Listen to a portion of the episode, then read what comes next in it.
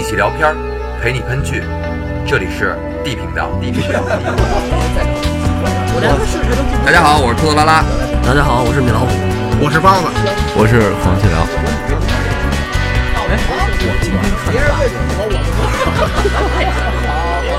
哎，这段太我让你们说懵了。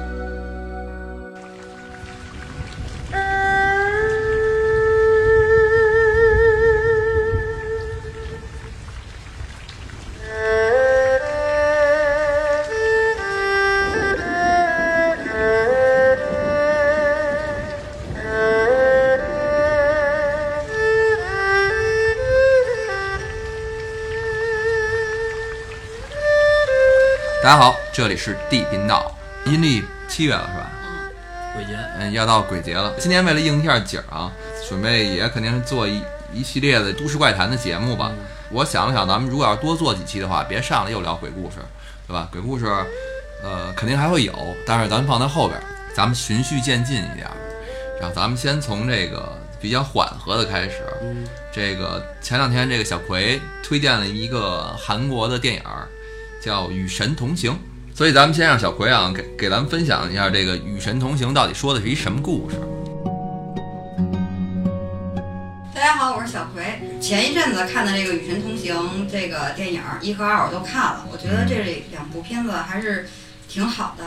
然后呢，这个官方数据呢显示，截止到二零一八年一月八号，《与神同行》在韩国国内的总观影人人数已经达到了一千一百六十七万，然后呢，暂列韩国电影史的第九位，成为韩国电影史上第十六部突破千万观影人次的本土电影。在豆瓣的评分已经达到了八点零分，好于百分之八十三的奇幻电影，好于百分之七十一的剧情电影。其实像这种怎么说呢？小众，啊，对，比较小就相对小众的片儿啊，它的这个豆瓣评分啊什么的，肯定会普遍好于大多数人都看的片儿。这是因为好多人就是他就喜欢这类片儿，他才会去搜集这类片儿。他看到这类片儿，恰恰就是对他胃口的，所以他的评分会相对高一点。通过小葵介绍完了，我也大概扫了一眼，我觉得还行，但是只是还行，没有你之前给我介绍那么好。那就是又是观影，就是男男士和女士方面又又心得又不一样。咱们先拉远了说啊，咱们先说一下这个韩国的这个文化。这几年，其实咱们中国就受韩国文化影响也比较严重，从那个韩流到今天为止。我昨晚正好看一帖子啊，就是评价了一下这个日韩文化对我们现在反就是反向现在目前为止对对我们的文化的影响啊。啊，人那人那观点我我挺认同的，说那个你说日本文文化我们喜欢的，像什么呃寿司动漫、动作片儿。那韩国呢？除了娘炮文化之外，什么都没给传过来。其实我觉得这稍微有一点偏见，就是韩国有一些电影我是认为不错的，韩剧我是不看的啊，那太矫情。像我有印象的，小时候看过的啊，《色即是空》啊，不错吧？然后我的野蛮女友那会儿是比较火的，然后我还记得我大学看了一部也是小成本的，是那个讲我忘了叫什么名儿了，讲的有一个丑女特胖，然后她通过什么什么减肥啊整容啊，最终那个抱得男神归那么一故事，励志片儿，励志片儿。然后那个我就记着那主题曲，玛利亚唱唱一首歌挺好的。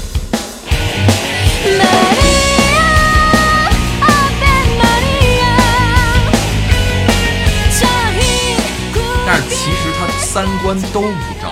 但如果要说三观正的，像《太极旗飘扬》但是也是战争的。其实他的观点也是经对，也是经不起推敲的，也是你从某些角度来讲是仇恨。他不像我们的那个战争那么怎么说？你你抗日神剧，你再咱们再怎么批评他，再再怎么胡拍啊，但是他的利益是你推不翻的。我反法西斯，我站在一个道德的制高点上。然而韩战的这个怎么说？这个原因也好，包括他现在的这个尴尬的情况来讲，他都不是属于那种谁在理，大家都不在理。内战嘛，你对哪边都不是正义方。你刚才说那些电影，从三观也好，或或者说从电影上阐述表达的东西来说，就是你给他定位为叫什么畸形儿是吧？对对对对，它就是我我刚才没太听明白，他就是哪个角度的机器人？就比如说啊，刚才我说那个那个丑女丑女翻身记，嗯，它完全宣扬就是追求外在的美，然后追求好车奢华生活。不对吗？呃，我个人认为很小，就是它没有那种，你看像美国啊，它你你你甭管说他拍的好多好莱坞大片儿或者怎么着，拯救世界也好什么也好，它是为了全人类，是为了爱，我为了哪怕我为了我这小家，我为了拯救一大兵瑞恩，他们不是，他们是一定要为了我要跟那谁好，我不能跟他好，他是一坏人，就是他们的出发点都是以这个角度看世界。你说这个我理解，因为之前也看过点韩剧嘛，然后然后什么剧什么名字我忘了，不过啊我对韩国这个连续剧总总结起来就是讲男女爱情的这个啊，跟我我给你我给你总结这个，我觉得车祸癌症治不好吗？这差不多，这很就很就很相似啊，肯定是一个男的或者一个女的很有钱，嗯然后这没钱的，或者是有有有钱的这个，有可能是经过点什么故事之后也变得没钱对对对，就是很努力，就特别庸俗，我觉得。尽管我不是一个讲主义的或者讲什么的人，但是我觉得他们那个动机都让我觉得，哎呦，太无聊了他们。喜欢讲一个丑小鸭变天鹅的故事。对，就是一定要变天鹅你才美不是他有他的这个想宣传的东西，比如说他想宣传自己的那个整容文化，啊！然后这意思你们都可以来韩国，然后变美点儿之后追求自己想要的东西。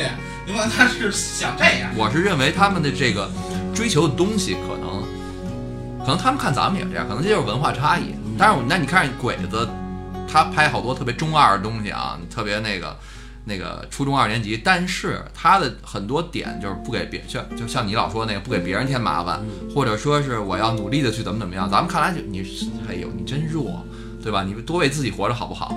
但是我们可以理解他那个想法，或者说我们也希望那么去做。可能我不是这样的人，我不能说慷慨的为别人去牺牲我自己，但是你你至少拍点这东西影响我吧，你让我那个稍微的反思一下我自己，对吧？那咱能聊聊这么多这个其他的东西了啊。我觉得今天咱的题目是什么？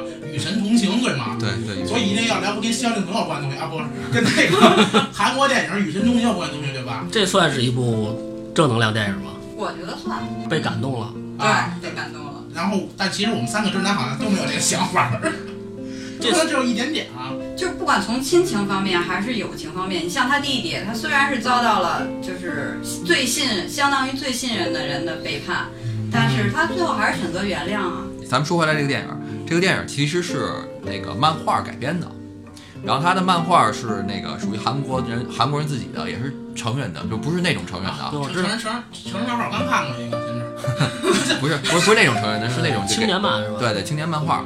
然后那个他为了电影的取舍啊，他把那个漫画当中的许多情节改变了一下。咱们先说，咱们以这个电影电影为主啊。完事儿之后，我可以简单带一下这漫画，我还专门看了两眼这漫画，漫画不错。然后漫画是大多数以这个轻松搞笑，然后你觉得挺逗的，然后他那个世界观什么的又挺奇特的，所以挺勾着你看下去的。但是电影呢，为了就是体量问题也好，什么也好吧，它想往煽情那方面去做，就是专门把这方面的故事给抠深了。嗯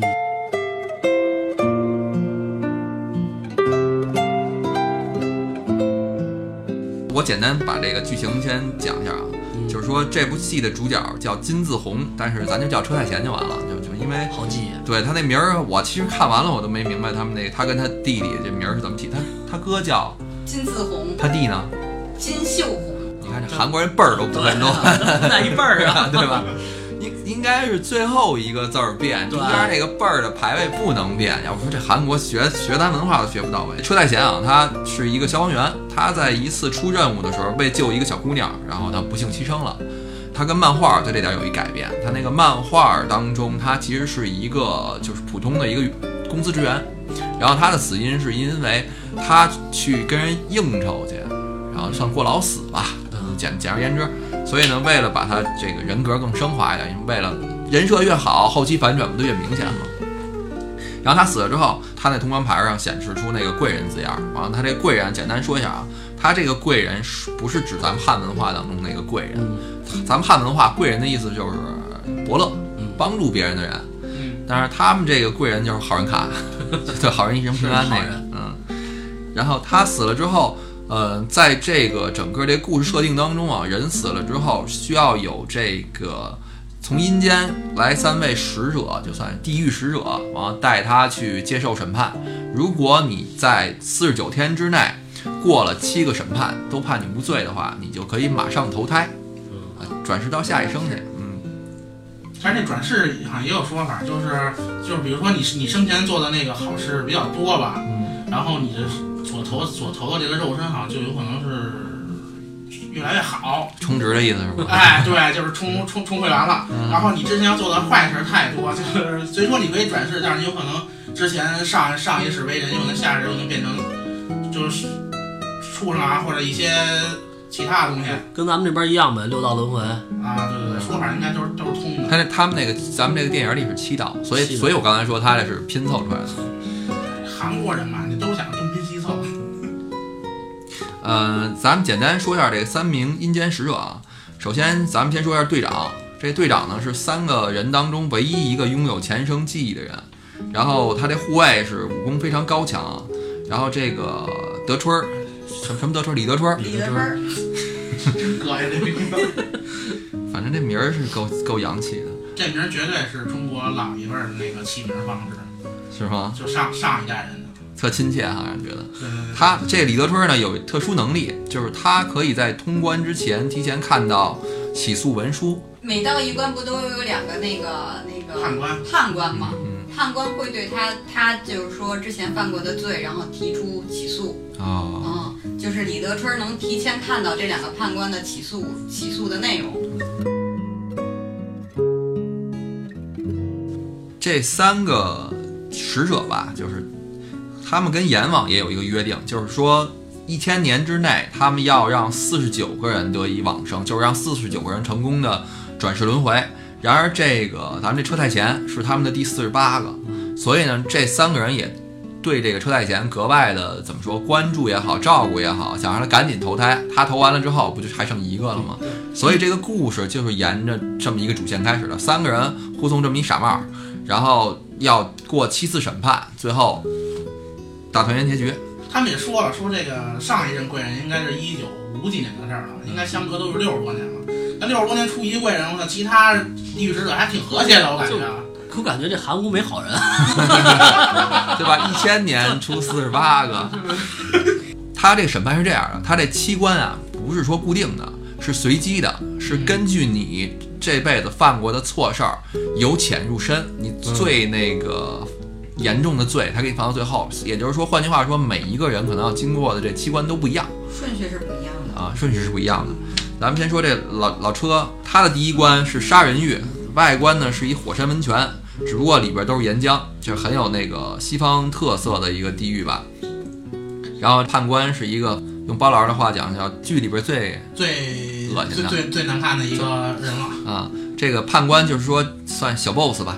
然后他呢来宣判有罪无罪。宣判有有罪无罪，而且他这个他这个审判啊有一个有一点不一样的是，你间接杀人也得在这儿受受罪。嗯，啊，对，就像比如说咱们现实生活中的那种网络暴力，嗯嗯啊，因为之前不是有过吗？他有一个镜头还专门说了一句，对说那个你在网上留言 也要注意。啊，其实这点也是讽刺了一下现在的这些网络上的这些事儿。键盘侠们要注意了。就是你在这人命上不能沾上因果。对哎，小葵，你你觉得这好看？你先讲讲吧。你觉得这个杀人欲的这一层审判，你看完你什么感觉？我觉得就是权衡生命孰轻孰重的一个过程。老车他去出任务的时候，然后有队友被被砸在天花板底下了，嗯然后呢，他其实是想去救他队友的，嗯然后呢，他队友跟他说：“你先去救别人。嗯”嗯，他队友就把他等于说那个这判官在这层时候当时误会他了，完了就就要判他的原因，就是因为你没救他，对对吧，因为他没有去救他的队友，导致了他队友的死亡。啊，前两层我没看太明白，是因为正好看的是包老师跟旁边捣乱，他老拉着我说话。我就看明白了，就其实是很简单，它的每一层都是反转，咱们看看。对，每一个剧情都是有反转的。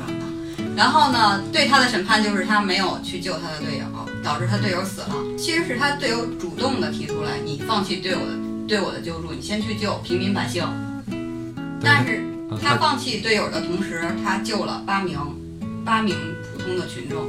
但是就是说以这个来看，他就算没有罪的是吗？对，这让我想到有一个那个铁叫道办办道岔儿那个，对社会实验就是这样的。就是你现在是火车司机啊，你前面有有一个道岔是两条轨道，一边轨道上面躺绑着一个人，一边轨道绑着好几个人。现在你的车来了，让你选择往哪边开，你会怎么选？那肯定还是一个人的。为什么呢？一个人的命不是命吗？那也不那也不能就是因小失大，那要如果绑着那一个人是孩子呢？那边十个是大人。果你要把这消防员救了，以他的余生当中，他还会救你不知道多少个人。对，你救这八个群众里边还有一杀人犯。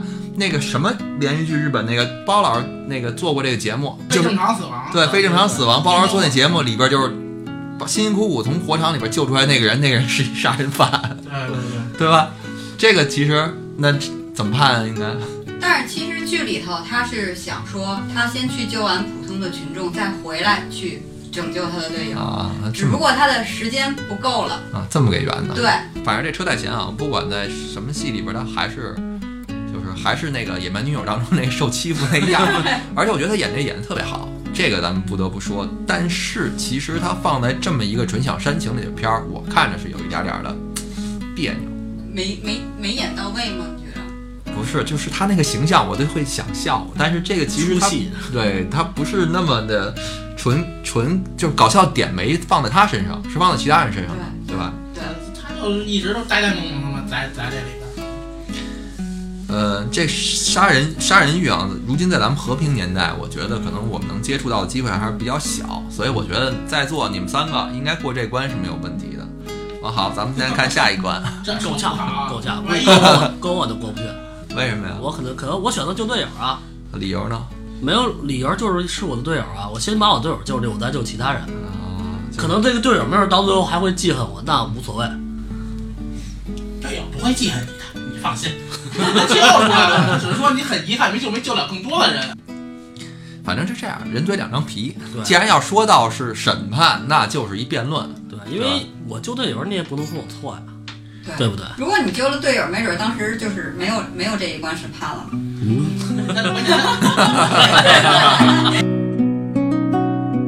咱们说下一关吧啊，下一关是懒惰鱼。懒惰鱼是一个大概外观是个湖，啊，就是外观是一特别美丽的湖。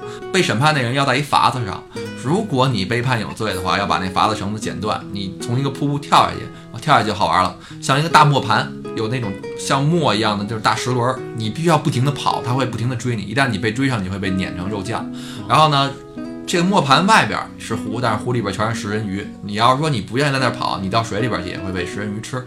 主角老车呢，他是就刚开始说他不懒惰，他这人一辈子一天都没有休息过，平时工作要去救人，然后周末呢要要去打工。接受审判之前啊，他们那个队长嘱咐过他，就是嘱咐过这车太贤说，不管说到到时候这个判官问你什么，你什么都不要回答，你别张嘴说话，让我们替你回答就完了。然后这层的判官是一老婆婆，看着挺善良的。然后听完她的故事特感动，说那个咱们不光要说不光判他无罪，还要给他立一铜像 啊，对，要立一大铜像，这是一大。这哎，这是一个怎么说呢？非常积极积极生活的人。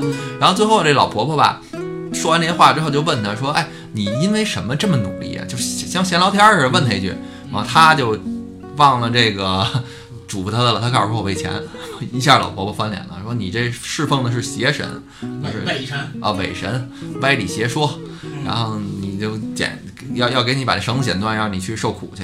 这两个护卫就不干了，一块儿都跳下去，跳下去之后就解释说他为什么这样，因为他要把钱寄给妈妈，就是他钱对他来说特别重要，他孝顺。啊，这么着他躲过这一关。才给他圆过去。那个咱们这是引出一个话题，这个拼命赚拼命赚钱到底要不要下地狱？当然不要了。我觉得老太太价值观有问题。拼命赚钱难道是一件错误的事儿吗？这层地狱在我看来就相当于一个现实跟理想的一个冲突。老太太代表一个理想的东西，为因为钱也是在老太太衡量的一个标准里边，嗯，对吧？所以他才老太太才会判他有有罪，然后之后才给他反转。所以说，我觉得这个人就是现实一点挺好的。就跟米老说的，这个脱离不开钱，你就活在这个社会里边。对啊，但是钱在西方的这个价值观里边，你算贪婪啊？七宗罪一种，对，完那个你像那个很多最早的戏剧鼻祖，什么葛朗台啊什么的，这些人不都是说这些贪婪啊？七宗罪也好，贪婪什么的也好，说的是你取的不义之财，对吧？我自己通过努力，我我拼搏，我自己挣来的钱，那你说这个钱要是父母给你传过来的，这算算你拼搏而来吗？算啊，努力投胎来的，上辈子积德了。那不是我我我游得快呀、对不对？我前面可能是医生，可能是律师，可能是警察，最后他们都没游过我。我钱是我自己挣来的，我不是坑蒙拐骗，我不是抢来的，那就完全可以啊。我是享乐啊，我是是用来干别的什么都好，都是我的自由啊。下一关叫谎言狱，你说没说过谎？如果你说谎了，要拔舌头啊。他在他们电影里边呢，是有一个小姑娘舔一棒棒糖。这个话题啊，之前咱们地频道节目里边讨论过，就是善意的谎言算不算谎言？他其实过这关就是善意的谎言，嗯但是我说实话我没看懂。他就是他之前不是因为他没有救他的队友吗？然后他造成他队友死亡了，嗯但是他队友留下了一个小闺女。嗯然后呢，他就是嗯假扮他父亲，嗯就是假扮这个。但是我看有一个画面闪回的时候，他就是那那个队友的葬礼，那小姑娘已经去了，他还跟那小姑娘还加入打理了呢。对，所以这点就是就是电影里给了这么一个设定嘛，就是你当事人如果知道这是一个善意的谎言的话，就。但我觉得他这有点讨厌，明明这个小姑娘已经失去父亲了，她没事儿干，以她父亲名义给这小孩写信，就让小孩永远也忘不了这件事儿。但是就是就是给小孩一个温暖，就是你不觉得就给小孩就不觉得感觉又想孩子又有了一个爸吗？我们没法讲这个故事啊，我们讲另外的一件事儿，就是说，假如说啊，你有一宠物，嗯宠物你甭管你养猫还是养狗，它死了。然后呢，我知道你特伤心，小辉，咱们这么好的朋友，我每个礼拜给你发一张你的宠物照片，你会觉得我很温暖吗？然后还假假装也跟你那个沟沟通沟通，啊，还得以他以还还得以还得以这个宠物的名口口吻跟你说，我好想你呀、多欠你说说。我觉得这真是很欠的一件事儿，对吧？对，其实人家宣扬的就是就是欠。寄托了一种他对父亲的思念。我们在碰到朋友或者家人遇到这个困难的时候，都会说节哀，对啊、就是你不要不用再伤心了，过去就过去吧。你要说小小姑娘不知道自己父亲死了，对我我觉得她我能理解善意的谎言，我们能理解。我能理解。那小姑娘明明知道了，你天天跟我这玩玩角色扮演，所以他小姑娘跟你跟那你们俩想法就不一样，就是实际上还有一个人还惦记着我，还想着我，是这意思，可能就是初衷吧，也可能就是。反正可能人跟人对这个东西理解是不太一样。你们俩真心觉得就是说他这关能过是吗？对，不是欠，我真心觉得欠，但是这个我只能是是替他这么解释一下。以他这个剧里边理论啊，善意的谎言就不算谎言，是吧？他这个剧里边是这么去那个那个解解释这件事儿的，所以咱们这就算你们仨都勉强通关啊。第四关不抑郁，就是冷血动物，你不去帮助别人的人就会被放在一个玻璃缸子里边冻起来。他等于说顺利通过了，就没有审判。消防员嘛，咱们这儿也可以提一下，消防员真的是工作挺辛苦的。然后包括他去什么看闪回里边救老牛，帮 救野猪，啊，带牛过河，然后帮人抓野猪，帮帮那个怎么说，站在窗台上不愿下去的猫救猫，救猫什么这一类的，就挺热情的还。所以这就跟他最开始为什么跟漫画不一样，他给设置一个人设就是消防员嘛，嗯可能跟他之后好好好给他转有关系。嗯。然后下一关是背叛狱，就是背叛者都要被关进镜子里，然后打碎。然后这个这层的判官呢是一个大大姐，是吧？呃，这个男主角好像没背叛过，因为他好像在剧里边他没有没有没有爱情，他这个背叛专指爱情那他背叛就是背叛嘛，各种层面上各种都有对背叛。啊，就他没背叛过，他是一老好人。这两层都没审，直接过了，充值人民币玩家，这就是直接不是，是他这辈子苦。考考虑电影时长问题，啊，然后第六关了啊，顺利来到第六关。第六关是暴力狱，这个外观就是一特深的坑，然后判官是一个胡子男，胡子中年男。然后这咱们男主角呢，曾经暴力殴打过他自己的弟弟，所以他在这关卡住了，他没通过。但是就当时剧里边吧，折腾半天他们相互的，最后说了一下，就说跟最后一关天伦狱让他们合并审理，双对并并罚，对，就是想跟第七关这天伦狱双对并罚。所谓这个天伦狱啊，就是违违反人伦道德的这个东西。是他犯的最严重的吗？对，但是这个东西其实也是一个，在我看来，相对来说，一般人很少能触及到的，弑父啊什么的，对吧？这些东西，一般说到伦理上面，一般人很少都都会跨这条线。尤其像咱们汉文化、儒家文化的，就这个是特别严重的。其实这有可能也跟韩国这边的他平时所讲的都没有关系，包包括您韩国、日本、中国，就这三个国家，基本上都是对家庭长长辈这方面好像特别这样看看得特别重，对对对？对对就像那个韩国跟日本，就是说比咱们这边还严重。咱们这边可能你上单位、上公司上班之后，你可能尊重点领导，但是没有他们那么邪乎，他他们上们特别学就开始，啊，二年级扇你一年级嘴巴，那就是应该的，你就是应该点头说是，这不叫霸凌。是这样啊，这个电影它有两条线，一条线是他他的线，就是这车太贤的线，另外还有一条线是他弟弟的线。他弟弟等于说在他哥刚死没几天也死了，反正他们家老太太可能有点方人，俩孩子都都没没没活过去。我我说句实话，最后这点儿我有点儿有点儿有点儿没捋明白。就天伦玉吗？啊，对对，就他最后怎么就又又又无罪了？啊，我觉得也是，暴力这块我都没听明白啊，怎么算过了呢？他打了他弟了，他没过，他因为他打了他弟弟，然后并没有得到他弟弟的原谅，嗯所以他没过。但而且不是还更严重的是，他弟弟那时候还营养不良营，养不良，人不说那个那人家也给他辩护时也说了，说这个哥俩没有不打架的，嗯，说那个你强壮的人打过打过你弟弟没问题。他说他弟弟那时候营养不良，根本就没有还手能力，他暴捶他弟一顿。啊，那他怎么去他没过，但是他但是他的那个辩护律师嘛，那三个阴间使者嘴炮？给他申请了跟下一轮天伦狱一块儿审判。如果天伦狱他的罪行就是没有得到谅解的话，那就是两罪并罚。啊如啊果，天伦欲过了，那这一关就不算了。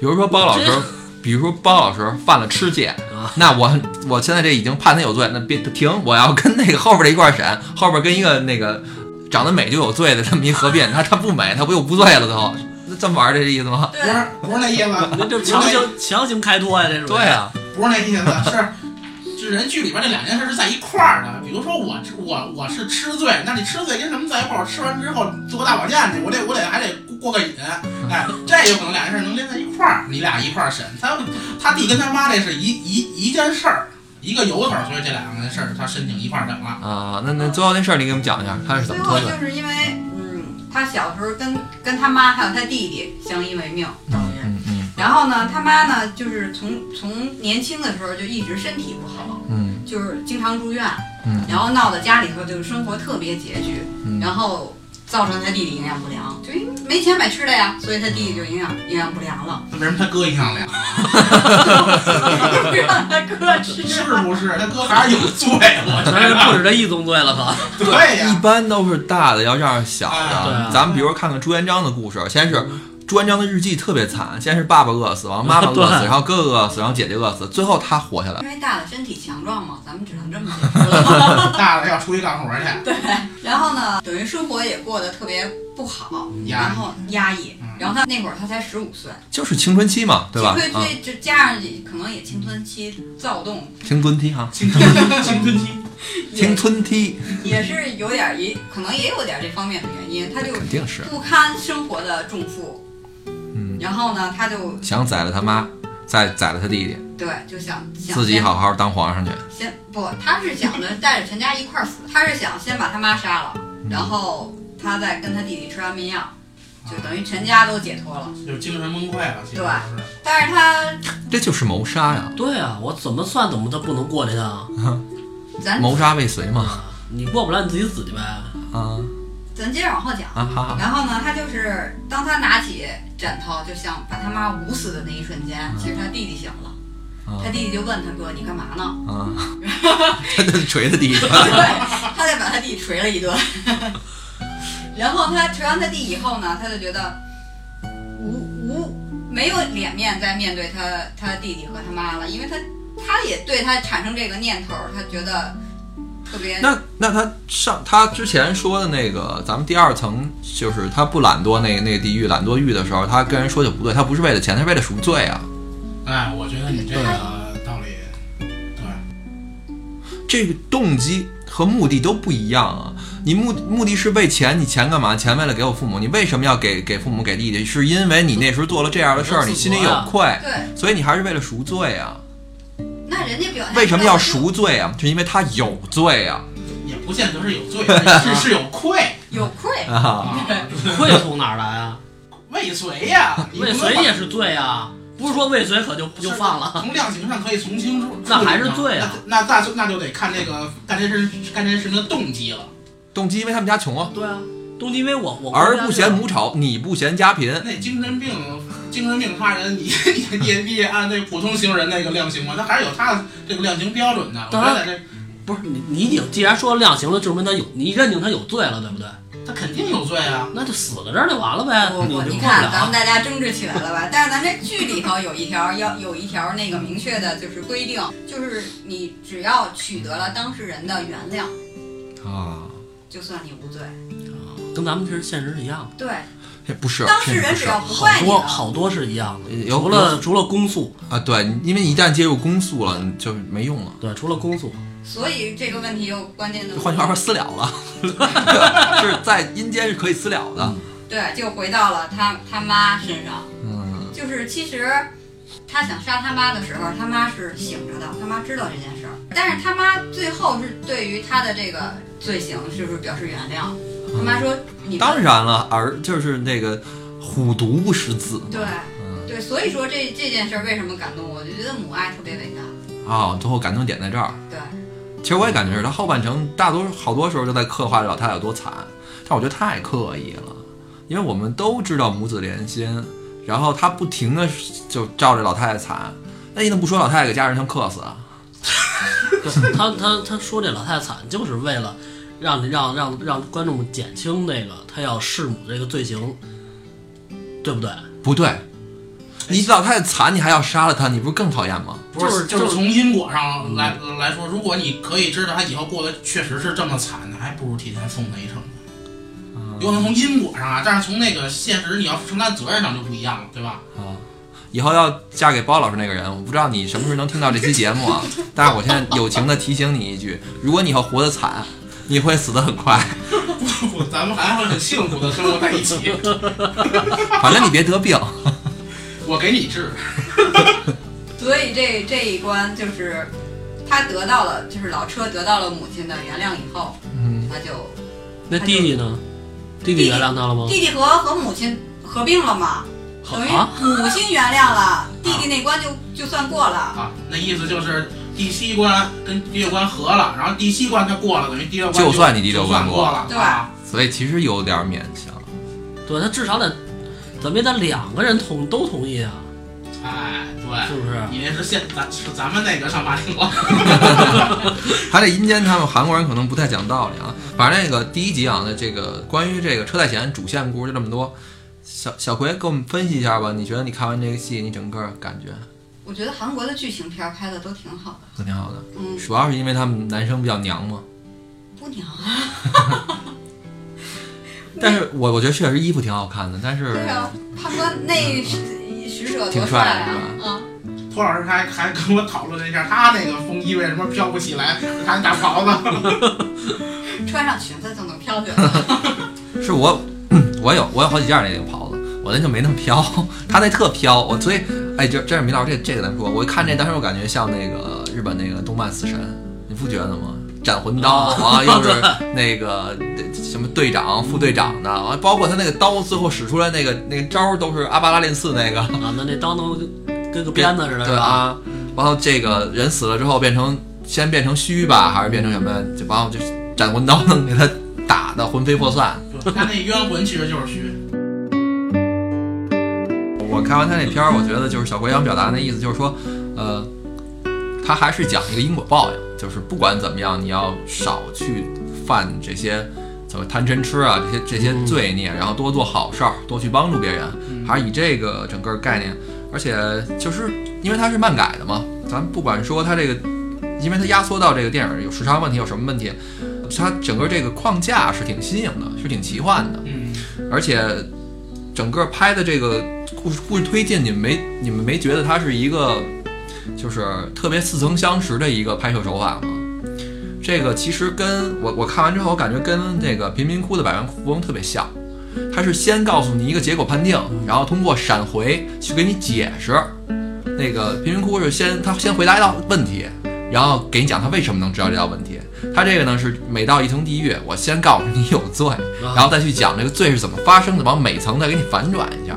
它其实跟那个的怎么说叙事结构是一样的。我觉得他这故事，呃，一共是一条主线，两条支线。嗯。主线就是呃老车的这个七层审判，嗯。两条支线就是一个是他他弟弟的故事，嗯。还有一个是他跟他母亲还有他弟弟的亲情这方面的故事。嗯。就是我觉得，就每当这个主线要走不下去的时候，嗯嗯，支线就跳出来了，对对对就特别出彩儿，然后就又能搭到主线上，我觉得这点特别好。他他这个其实讲这个轮回啊，咱们简单聊一下这个轮回话题啊。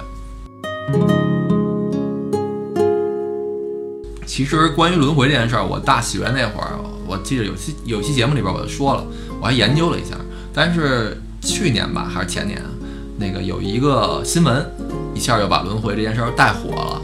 轮回村啊，呃，不是，是那个央视的一个气象的气象主持人，嗯，他突然发一微博，啊，然后说他的儿子开始说他儿子是汶川地震的时候的一个受害者，说的反正有鼻子有眼儿的，给大哥吓着了。往大大哥发一微博，然后大家就开始讨论的很很长时间。咱从科学角度上来说一下啊，美国宾夕法尼亚大学专门有两三个博士啊，通过这个量子物理去解释关于轮回这件事儿。我也试图去看了一下，没看懂。反正就是说那个，我觉得他这个最后归纳的啊，简而言之啊，就是特别主观。那意思就是说，那那个，因为量子有一个特性，就是你观察它，它就它就在；你不观察它，它就不在。其实这是特违心的一事儿。完，反正我看有好多人抨击他，但是人家是彻，人家是真的是写了论文了的，是到这个知网上能查到的。就是关于轮回这个，我反正我简单的我的这个看完那么多的结论，我不像人家那么专业啊，写个论文，就是看他那个跟我的得出结论也一样，就是说你基本上都是男性居多，然后年龄都在两岁到六岁之间，然后随着他们长大之后，这个关于这个记忆会慢慢淡化掉，但是他们都有绝大多数人都会出现一个共同的特征，就是说他上一辈子的死会非常的难过难受，他在死的时候会会很痛，就是非常痛苦。就比如说，大多数都会呈现什么？我上辈子被烧死的，被熏死的，就死在火灾当中的。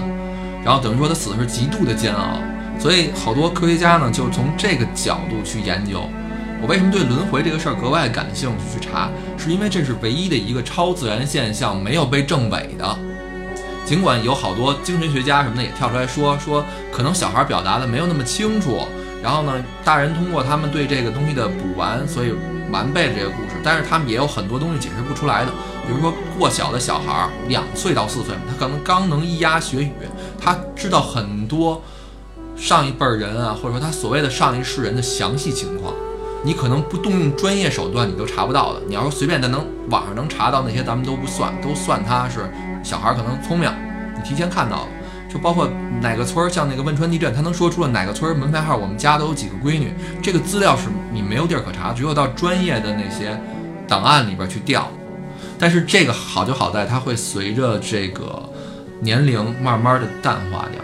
这个还不算邪乎，有有的我看美国的案例更邪乎，就是这个孩子其实就是他的他爸爸的转生，然后一家子在小时候就特别尴尬，说那个孩子有一天突然他给那孩子那个穿裤子的时候，那孩子突然跟他说，我那你在像我这么大的时候，我也这么给你穿裤子。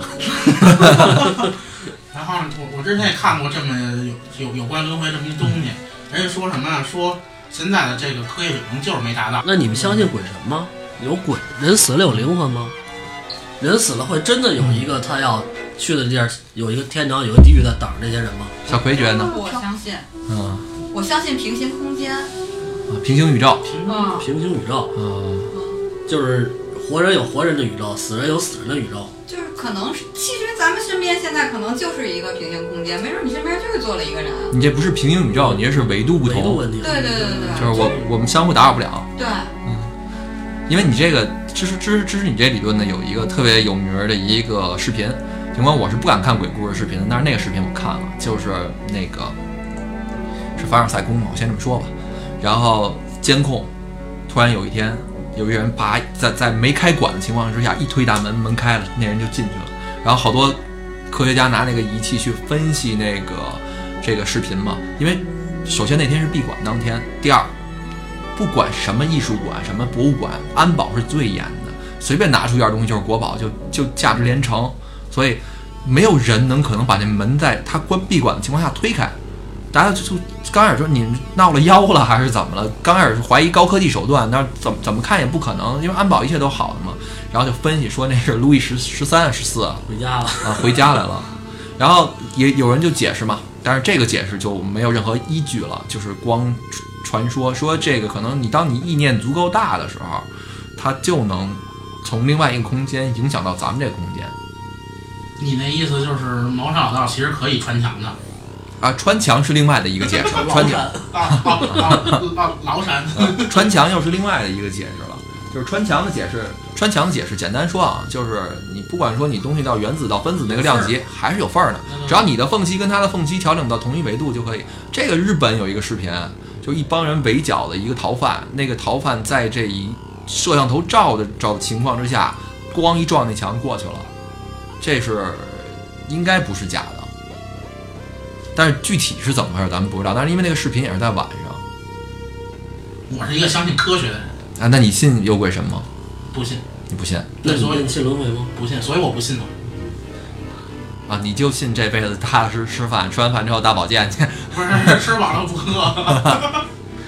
其实最近我看了好多仙侠剧嘛，就是没准就是咱们咱们这一世就是来来来渡劫的，到人间渡一趟劫，回去咱们没准就是浅浅了。但是这个渡劫的概念是不是跟西方的那个？来就是赎罪的是一样的，不一样不一样。我不懂这渡劫。渡劫他那意思是你要进阶了，知道吗？对，你要做进阶任务。哦，等于说现在咱们是已经出新手任务已经做完了，对，那要马上要升级了，要要什么？要突破游戏里啊，突破转职那种。哎，对，盗贼变成大盗贼了，那叫渡劫。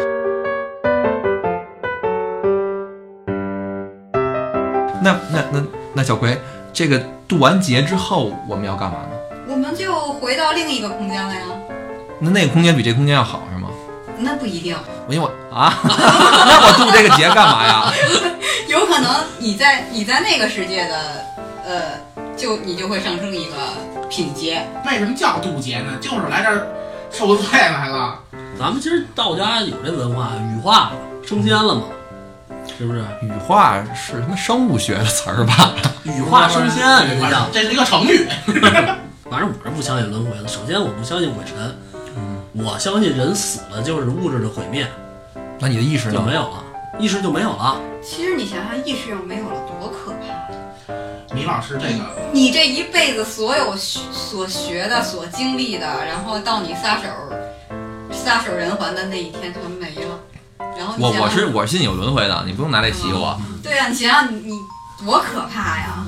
不不可怕，为什么要可怕呢？这个这个就是看米老师看这科学东西看的这个也太多了，就跟托老师一样。但是托老师呢还是相信一一点这个神鬼论的。然后米老师呢就是人啊就是碳，像什么什么什么元素，然后我没了我就变成元素或者就挥发了或者怎么样，因为人。人是不是这个尸体？如果你不管它，它会腐烂，然后最后对啊，就会没的。不会的人，你不管它，它会那个长成一朵花儿，然后特别大，然后开花儿，然后 长蘑菇。在第二年春天会结出好多好多个你。那包老师这蘑菇得多大呀？因为这轮回这好多都。骗人的，爆出来一大堆了呀！轮回村那什么，我生前以前是个小白猪什么的，那些都是一场。你这个不是轮回，特别有名轮回村那小孩儿说，就是路过他们那个村里的那个屠户门口的时候说，那啊，我看见是是什么什么杀了一只猪什么的，这已经都在当地成为形成一个产业了。是这样，是这个，我我是这么看你说这问题啊，这所有东西它都有良莠不齐，有的他解释的你确实让你现在没有办法否定的，那有的确实是编的，编的比较拙劣一点，还咱们不能以偏概全嘛，就不是这世界要有轮回的话，你不觉得太乱了吗？我觉得可能它会有它运行的规律，只不过现在我们没有找到就是说，就你肯定是相信这人死了不是一个一种物质的消亡，它其实肉体是上是吧？就是说有你的意识其实还是在这个世界飘荡的。不知道的，不知道去哪然。后那个我看过，就是许就是有有那种就是灵性修养的书，不知道你们看过没有？没有，他是提倡说我，嗯你的你的自我到底是什么？啊弗洛伊德嘛，这不是？对，你本我到底是什么？啊那就是有的理论上说，就是你的本我就是你的意识。我是谁？对，我是谁？你其实就是从哪儿来？对，然后呢，我接触我接触到这个这个灵性完了以后呢，就是我看到过一种理论，嗯。就是咱们在这个世界上的人，其实是在另一个世界的投影，就相当于你在玩儿魔兽世界。哦，我我我看到过另外一个理论，就是说，其实我们活这个世界不是真实的，它是某一个外星人玩电子游戏。对就 对。像看黑衣人最后一打开那个那那那叫小小那叫什么储藏室啊还是什么的小门儿一看，外边还有更大的一个世界。对对，然后其实你就是游戏里的一个一个角色，那我调调数值，我得 但是最终调数值的那个人是他是充钱那个人。是另一个世界的。那这比其实他这个理论你给他完善一点，比如说那个咱们这王校长思聪，他可能是真人，咱们就是游戏里边的 NPC，他是充值玩家这有这个地这个游戏叫《地球 Online》吗？啊。不过我们是游戏的角色，你就是你不充钱的玩家还不如 NPC 呢，你就是为了充钱玩家取乐的。没准我们是个德鲁伊呢。游戏那个说话不过脑子，这个绝对是个 NPC。我告诉你，他就是你看咱们咱们这个地频道里边谁说话最不过脑子？我可没说。目光投向你们自己吧，别看我。看空调呢我。行啊，咱们这期节目时间也差不多了，咱们就先聊到这儿。完，下一期咱们还继续再聊一下他第二部，包括这个吓人的故事，咱们再继续走一走。其实呢，第二集就把这些人的身世彻底解开了，因为在第一集里面会有一些闪回回到古代，就是更早之前一千年前，他们这个地狱三使的这些画面，主要还是这队长闪回的比较多。然后还有他弟弟吧，啊，还有他弟弟，对。然后咱下次，然后把这些事儿具体再给大家聊一聊。那咱们这期节目啊先到这儿，大家拜拜。拜拜拜。끝